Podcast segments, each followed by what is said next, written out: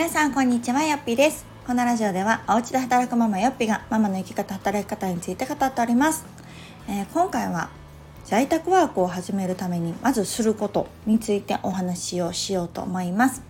えー、家でね働きたいなって思ったり在宅ワークできたらいいのになって思う方はたくさんいらっしゃると思いますが何から始めていいか分かんないっていう方も多いのではないでしょうか。で、えー、まあ、そんなこれからね在宅ワークを始めたいという方向けにまずすることを今日はお伝えしたいなと思います。皆さんは何から始めますでしょうか？ちょっと考えてみて。特に今家で働きたいなと思われている方は今何されておりますでしょうか？そういろいろね、あのー、もちろん正解が一つではないしいろんな手段はあると思うんですけれども私の経験上ですね私は専業主婦から在宅ワーカーになったので私の場合どうだったかなっていうふうに振り返ってみると、まあ、一番初めに大事だなと思ったことは決めるっていうことだなと思います。えそこかいって感じかもしれないんですけど結構ねもう私は家で働くんだって決めることが一番大事かなと思っていてっていうのもその割とふわふわした状態のまま長くえー働けたらいいのになーっていう状態が続いてる方って多いんじゃないかなと思うんですね。私もその期間はもちろんあって、えー、このまま専業主婦続けるべきなのかそれともまあ普通に就職した方がいいのかなでも家で働きたいんだよな家でどうやって働けるのかなみたいな働けてる人いいなみたいなこんなふわふわふわっとした期間が結構あったんですけどなんかこうその期間が長くても仕方がないというかなんかその期間が長くなればなるほどなんかこう現状を選びがちというかそうよくこう人はね変わることが嫌いだから苦手だから結局何もしなかったら変わらないもの方を選びがちなんだよってよく私は当時本とかで読んでたんですけどなんかそれはまあ確かにそうだなと思っていてやっぱり自分の中で決める。まずもうそこを決めてしまうと次のこの道筋が見えてくる気がするんですね。私の場合だったらもう私は絶対家で働くって決めてから、えー、ネットでねそう検索をしてで同じような働き方してる人がいないかっていうのをまず調べたんですね。でこれが当時、えー、そこまで在宅ワークっていうものがメジャーじゃなくってで周りでも全くいないしでも自分の中でこんな働き方ができたらいいのになとか家で基本的には働けてでも何かこううん下請けっていうよりも自分でこう仕事を自分のしたいこととか自分が伝えたいこととかを伝えられるようななんか働き方ができたらいいのになって調べた時に出てきた人がいたんですよね。でまあ今の私とじゃあぴったりの同じ働き方かっていうと全然そんなことはないんですけどでもやっぱり今ほど全然その女性がね一人で働いてるフリーランスみたいなあと在宅ワークみたいなことをしてるっていう方が本当になかったのでなんかその方の存在っていうのがすごく私にとっては大きくなってですぐに会いに行ったんですね。そう会いに行って話を聞いてもらって私も聞いてとかしてでそこでこうスイッチが入ったっていう感じだったのでやっぱりこう自分で決めるっていうことが次の行動を生むし行動すると次のその進むべき道が見えてきたっていう感じもしあのまま家にいて働けたらいいのになみたいな思ってたらその人と出会うこともきっとなかったしその未来もなかったかなって思うと本当に自分の中で決めて行動するっていうのが何よりも大事なんじゃないかなと思ってます。でその先がその次のステップですよね。じゃあどういう道に自分が進んでいくのか。同じ家で働くにしても自分の譲れないポイントとかあるじゃないですか。優先順位の大事なポイントみたいな。それが例えば労働時間なのかとか仕事内容なのかとかあと収入なのかとか。なんかそういうところで自分にとっての一番ここは絶対譲れないよねっていうところを決めていくとまた次の行動が見えてくるかなと思います。例えば、え、私の場合だったら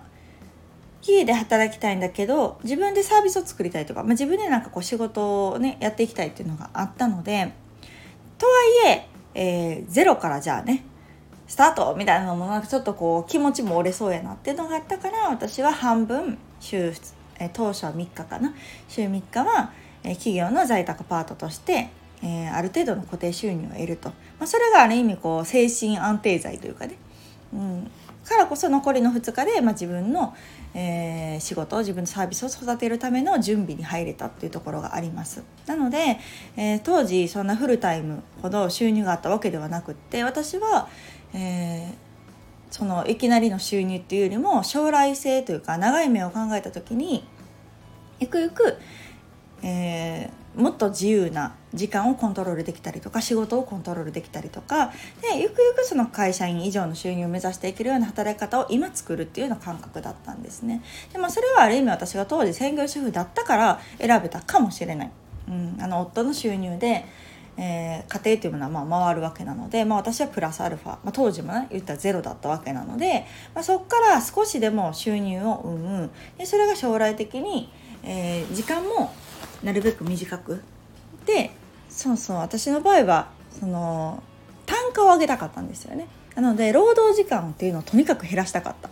っていうのがあったからその準備期間に当てるっていうのが、まあ、できたんですけれども、まあ、例えばもう今は絶対最低限例えば20万とか30万とか必要っていう方、まあ、中にはいらっしゃるじゃないですか。でフルタイムで働いてて在宅で働きたいけどやっぱりその収入はどうしても落とせないんだよなっていう方に関しては例えばフルリモートの会社に転職するとかねそれも一つだと思います。今本当にこのフルリモートの会社っていうのもどんどん増えてきてるしあの在宅勤務だからといってじゃあお給料がめちゃくちゃ安いかっていうとそんなことではないと思うんですね。あのフル出勤とそんなに変わらない同じような条件で出されてる会社っていうのもありますのでそこはもう自分の選択肢として収入は絶対例えば月30万はもう切れないとかであればもうそのフルリモートの会社に転職するっていうのが一番じゃないかなと思います。うん、で、まあ、あの今は別にいいんだよねとか例えば収入低くてもいいけど将来的にねそれぐらいの収入を目指していきたいであれば自分でサービスを作る期間に当ててもらったりとかっていうのもいいんじゃないかなと思います。みたいな感じでなんかこう同じ在宅ワークって言っても自分がどういう道を選ぶのか、うん、家で働きさえすれば何でもいいって言ってもそうはいかなかったりするじゃないですか。ね、仕事内容がどうしても好きになれないものをやってたらストレスになったりとか収入がなかったらねそれもまた生活していけないとかってなってくると思うので自分のえー、こだわりの優先順位だったり自分が今度今後こう家で働くにしてもどういうスタイルで働いていくのかっていうのを決めるっていうことがすごく大事かなと思います。うん、初めおそらくこううん、まあ、選択肢もねいろいろあると思うから迷うしあれもいいのかなこれもいいのかなとか思うかもしれないけど本当の自分ってどうしたいのかなってなんかそこを考えるのがすごく大事かなと思います。なんか無理かもなとか確率とかなんかそんなん言ってたらきっとこう家で働けたとしても自分の思った通りの在宅ワークはできないというかなんかあれみたいな在宅ワークしたかったけどなんかちょっと思ってたのと違うなみたいな感じになるんじゃないかなと思うので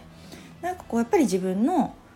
うん在宅ワークっていう、まあ、その働き方も含めですけどどういうスタイルで働いていきたいのかどんな働き方をしたくてでどこをこだわっていきたいのか仕事内容なのか収入なのか労働時間なのかそのバランスなのかそれによってきっと選んでいくものっていうのは変わってくると思うんですね。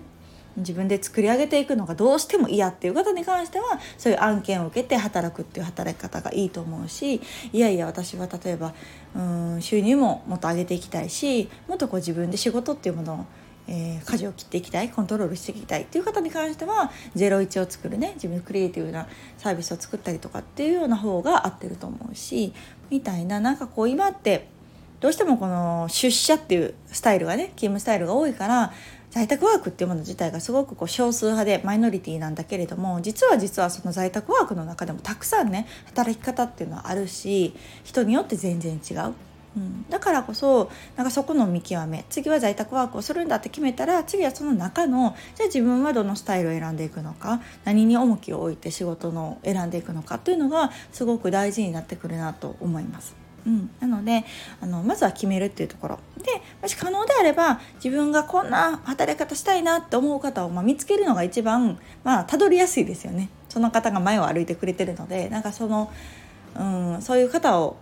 真似してというかその人たちが歩んできたような道を自分も今後歩こうみたいな道が見えてくると思うのでそういうのを見つけるのもまた一つかなと思います。うん、なので本当に手段っていうのはたくさんあると思うので自分の心の持ちようというか決断っていうのが実はこうすごく自分の行動に拍車をかけてくれるものなんじゃないかなと思いますのでもしね今こんなんできたらいいのになって思ってる方はですねもうやるぞって決めて